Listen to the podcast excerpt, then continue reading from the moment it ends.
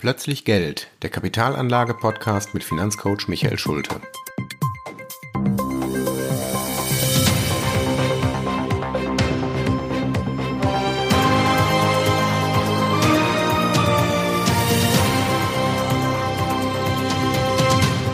Folge 24. Wem gehört eigentlich ein Fonds?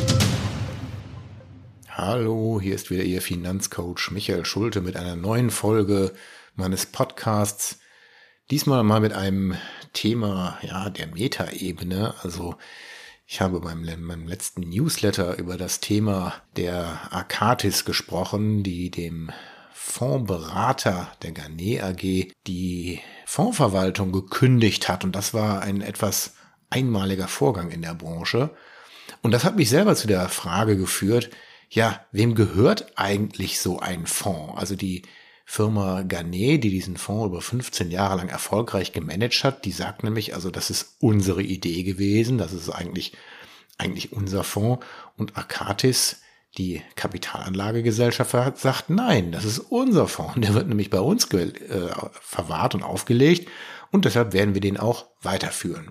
Für meine Kunden eine Frage, die nicht so ohne weiteres zu beantworten ist und ich sag mal in dieser Feinheit auch nicht wichtig, denn die echte Antwort auf die Frage, wem gehört eigentlich ein Fonds, die ist natürlich ganz klar, der Fonds gehört Ihnen. Der Fonds gehört dem Anleger.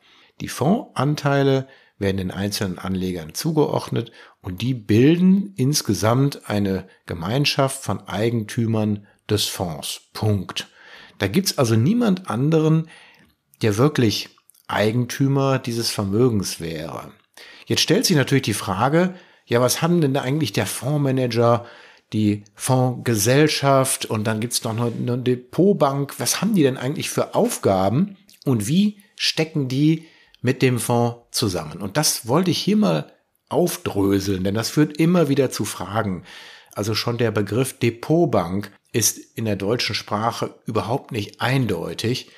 Und hier wollte ich mal erklären, wie eigentlich so ein Fonds funktioniert und wer da welche Aufgabe hat. Ich bleibe mal bei dem Beispiel bei dem Fonds des letzten Newsletters, also dem Akatis Value Event Fonds, einem sehr erfolgreichen Mischfonds. Dieser Fonds wird aufgelegt bei der Kapitalanlagegesellschaft oder Kapitalverwaltungsgesellschaft, wie es heute richtiger heißt, Akatis. Also Akatis ist die Fondsgesellschaft der Vermögensverwalter dieses Fonds. Der Fondsmanager des Fonds ist ebenfalls Akatis Investment, aber es gibt zusätzlich noch einen Fondsberater und dieser Fondsberater ist die Garnet Aktiengesellschaft. Und Garnet wiederum ist ein, ein Kunstname, den haben sich die Gründer einfallen lassen, weil es schön klingt. Das sind der Uwe Radhauski und Henrik Muhle.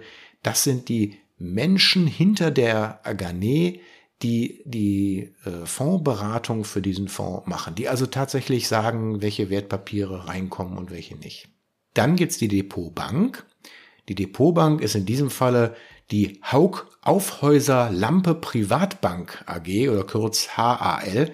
Das ist eine Bank, die werden Sie nicht kennen, wie übrigens die meisten Depotbanken Banken sind, wo man sich verwundert die Augen reibt und sagt, den haben wir noch nie gehört. Was machen die denn eigentlich? Also das sind häufig Banken, die sehr spezialisiert sind, eben auf dieses Depotgeschäft und die nicht wie die üblichen Geschäftsbanken ähm, für Privatkunden offen sind. Sie können also da kein Konto aufmachen. Sie können als sehr vermögender Privatkunde bei der Haug Aufhäuser Lampe Privatbank eine Vermögensverwaltung unterhalten, aber ich glaube, da müssen sie schon mit mindestens 10 Millionen unterwegs sein. Also das ist eine ganz andere Liga, in der die spielen. Ja, und dann gibt's als letztes noch die Bank, die Sie natürlich kennen, und zwar ist das die sogenannte depotführende Bank, die Sie kennen als FFB, Sparkasse oder Ebase und wie sie alle heißen. So, das sind also jetzt mal schon so kurz vorab die Parteien, die an so einem Fonds beteiligt sind, neben ihnen selbst, ihnen, die sie eben Eigentümer sind. Und ähm, ich möchte jetzt kurz mal erläutern, was eigentlich die Aufgaben der einzelnen Parteien sind, um diesen Fonds diese, diese Konstruktion Investmentfonds etwas transparenter zu machen. Das, was für mich und auch für Sie letztendlich am wichtigsten ist, das ist der Fondsberater.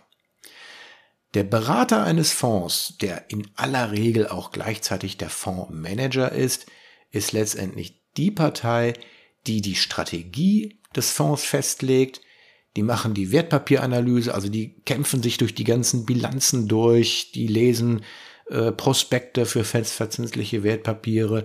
Wenn sie wirklich gut sind, dann fahren sie auch zu den Unternehmen hin, besuchen die, gucken sich an, was die machen, sprechen mit den Vorständen und fragen die Vorstände, die Lieferanten, die Kunden, wie eigentlich das Unternehmen die nächsten fünf Jahre bis zehn Jahre aufgestellt sein soll. Das macht also wirklich der Berater, also wirklich das Handwerk und der ist letztendlich verantwortlich für den Erfolg dieses Fonds. Wie gesagt, im Fall von äh, Arcatis Garnet ist das eine Ausnahme, das nennt man auch Boutiquenmodell, dass man also eine Fondsgesellschaft hat und diese Fondsgesellschaft beauftragt einen externen Berater mit der Beratung des Fonds. Das macht man gerne deshalb, wenn man selber als Berater vermeiden möchte, dass man diese ganze Aufsicht durch die BaFin über sich ergehen lassen muss. Das ist nämlich sehr, sehr aufwendig. Also einmal sehr zeitaufwendig, aber auch kostenmäßig aufwendig. Ich selber mache mit meiner Vermögensverwaltung nichts anderes. Ich habe keine Vermögensverwalterlizenz, denn dann wäre auch ich BaFin aufsichtspflichtig und das kann ich mir nicht leisten. Das ist auch nicht das, womit ich meine Zeit verbringen will. Also arbeite ich mit einem Vermögensverwalter zusammen, der Wealth Concept AG und die Wealth Concept setzt meine Strategie in ihrer Vermögensverwaltung um. Aber die Wealth Concept als Vermögensverwalter ist letztendlich die, die, wie man hier in Köln sagt, in der Bütt stehen, die also letztendlich verantwortlich sind für das, was ich Ihnen empfehle und die auch gegenüber der BaFin auskunftspflichtig sind. Was bei mir in der Vermögensverwaltung die Wealth Konzept ist, das ist bei einem Investmentfonds die KVG oder die Kapitalverwaltungsgesellschaft. Statt KVG liest man auch häufig KAG, das ist die Kapitalanlagegesellschaft. KAG ist einfach der ältere Begriff. Seit was ungefähr zehn Jahren heißt es offiziell KVG. Gemeint ist damit eben tatsächlich die Fondsgesellschaft, in unserem Beispiel also die Akatis. Und die Fondsgesellschaft hat die Aufgabe der kollektiven Verwaltung des Investmentvermögens. Die managen in aller Regel auch das Portfolio, wenn wir also mal hier so eine große KVG wie DWS nehmen, die haben ihre eigenen angestellten Fondsmanager, die für die DWS arbeiten und im Namen der DWS das Portfolio leiten. Aber selbst bei der DWS gibt es externe Fondsberater.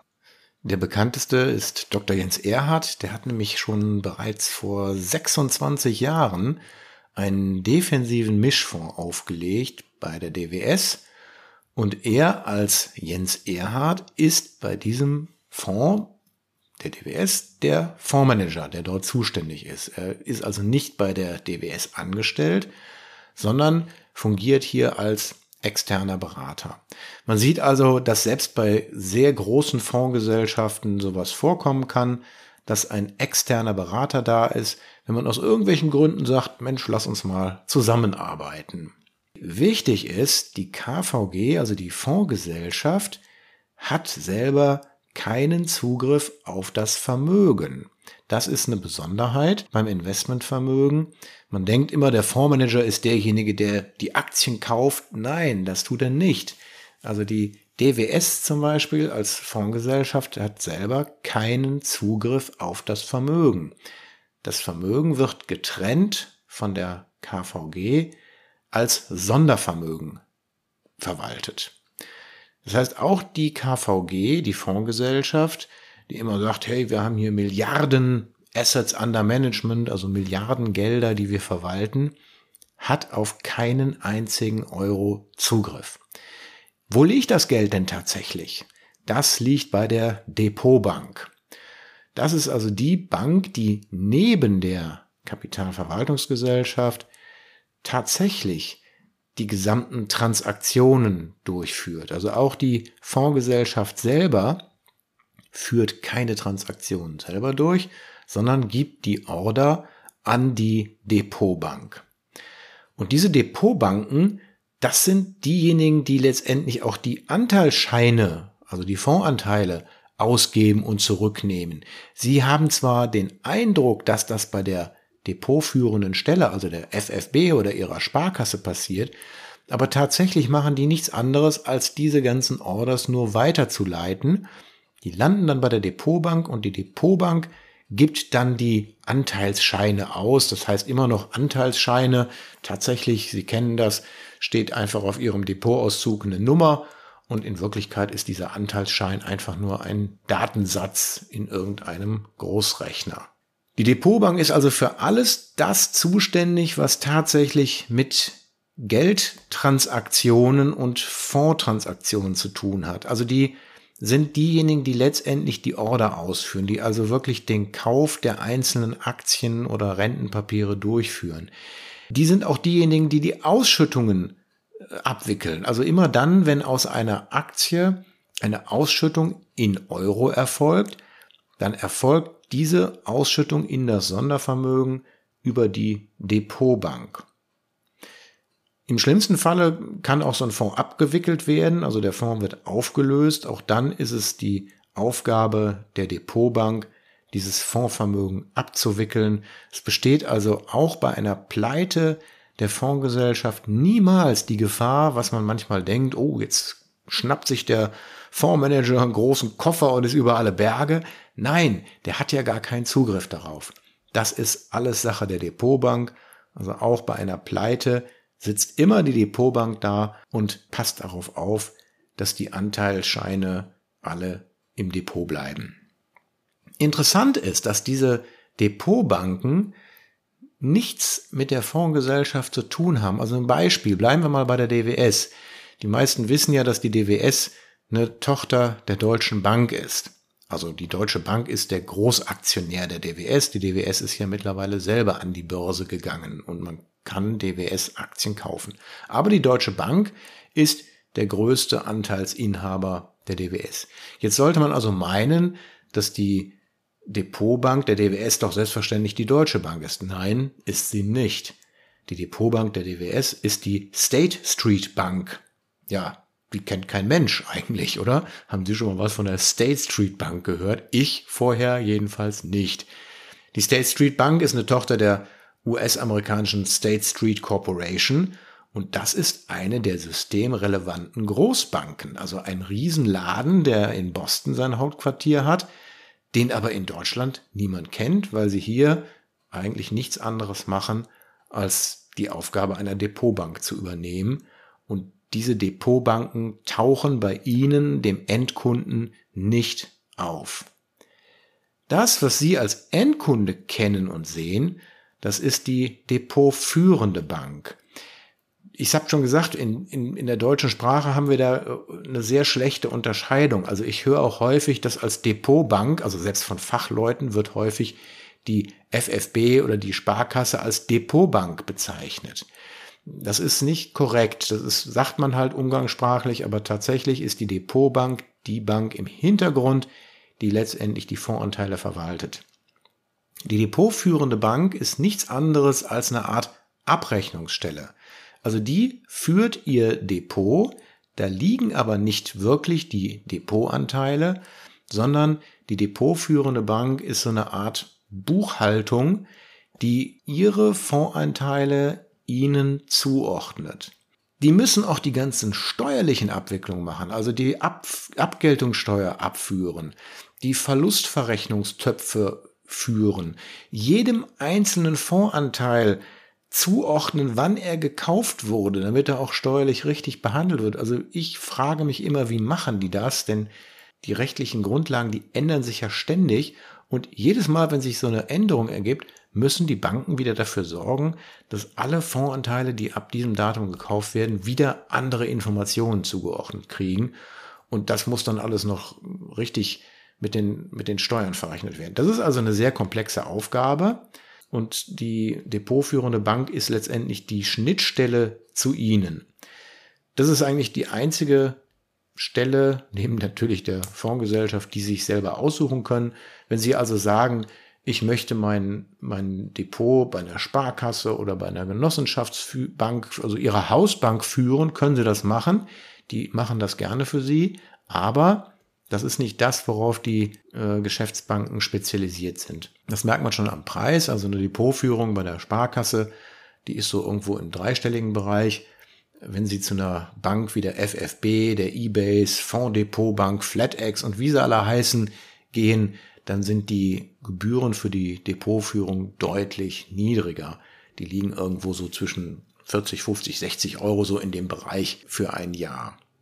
Dafür ist der Nachteil, dass man diese depotführenden Banken, die sich darauf spezialisiert haben, als Normalkunde, wenn sie also kein Depot haben oder wenn sie eben nicht bei einem Beraterkunde sind, sondern bei ihrer Hausbank, dann kennen sie diese Banken gar nicht. Also ich erlebe immer wieder, wenn ich einen neuen Kunden berate, der sagt dann, was ist denn diese FFB? Das habe ich noch nie gehört. Zu Recht, woher sollte man die auch kennen? Die machen auch keine Werbung, weil die eben für Endkunden gar nicht zugänglich sind. Sie können bei der FFB als Endkunde kein Depot aufmachen. Sie brauchen immer irgendwie einen Berater, der bei der FFB das Depot mit Ihnen eröffnet. Der Grund ist einfach, dass die sehr kosteneffizient arbeiten. Das heißt, die arbeiten mit relativ wenigen Mitarbeitern an dieser hochkomplexen Aufgabe. Die wollen aber nicht der Schnittpunkt zum Kunden sein. Das heißt, die können nicht bei der FFB anrufen und bekommen dann da ein Callcenter oder eine kompetente Auskunft, sondern die FFB sagt ganz klar, lieber Berater, du bist dafür zuständig, du kriegst auch deine Servicegebühr oder deine Ausgabeaufschläge oder wie auch immer das Geschäftsmodell des jeweiligen Beraters aussieht und du bist dafür zuständig, dem Kunden alles zu erklären. Der Berater holt sich natürlich seine Informationen bei der FFB. Natürlich haben wir als Berater bei der FFB Ansprechpartner. Aber die FFB weiß auch, wenn ich dort anrufe, dann habe ich meine Frage einmal geklärt und kann sie meinen 200 Kunden erläutern. So, so hat sich also die FFB diese Endkundenbetreuung gespart. Das sind eigentlich die beteiligten Parteien, wenn es um einen Investmentfonds geht. Was jetzt der Investmentfonds selber noch an Regulatorien zu erfüllen hat, da will ich jetzt hier nicht drauf eingehen. Vielleicht interessiert das den einen oder anderen. Dafür gibt es übrigens auch Wikipedia. Da kann man sich sehr gut über solche Sachen informieren, wenn man das möchte. Für heute soll es damit mal wieder genug sein. Ich hoffe, ich habe damit auch eine kleine Ergänzung zu meinem Newsletter geliefert. Wer den Akatis Value Event im Depot hat, ich habe es ja schon geschrieben, der sollte sich überlegen, ob er den nicht zukünftig in den Garnet Value Event äh, übertragen will, denn das ist jetzt beschlossene Sache. Die Garnet wird also einen eigenen Fonds auflegen und diese Erfolgsgeschichte fortschreiben. Bis zum nächsten Mal und ich freue mich schon auf in zwei Wochen. Tschüss, ihr Michael Schulte.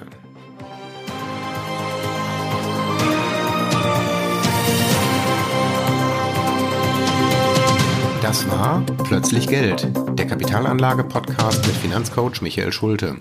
Für weitere Folgen abonnieren Sie unseren Podcast und schauen Sie auf meiner Website vorbei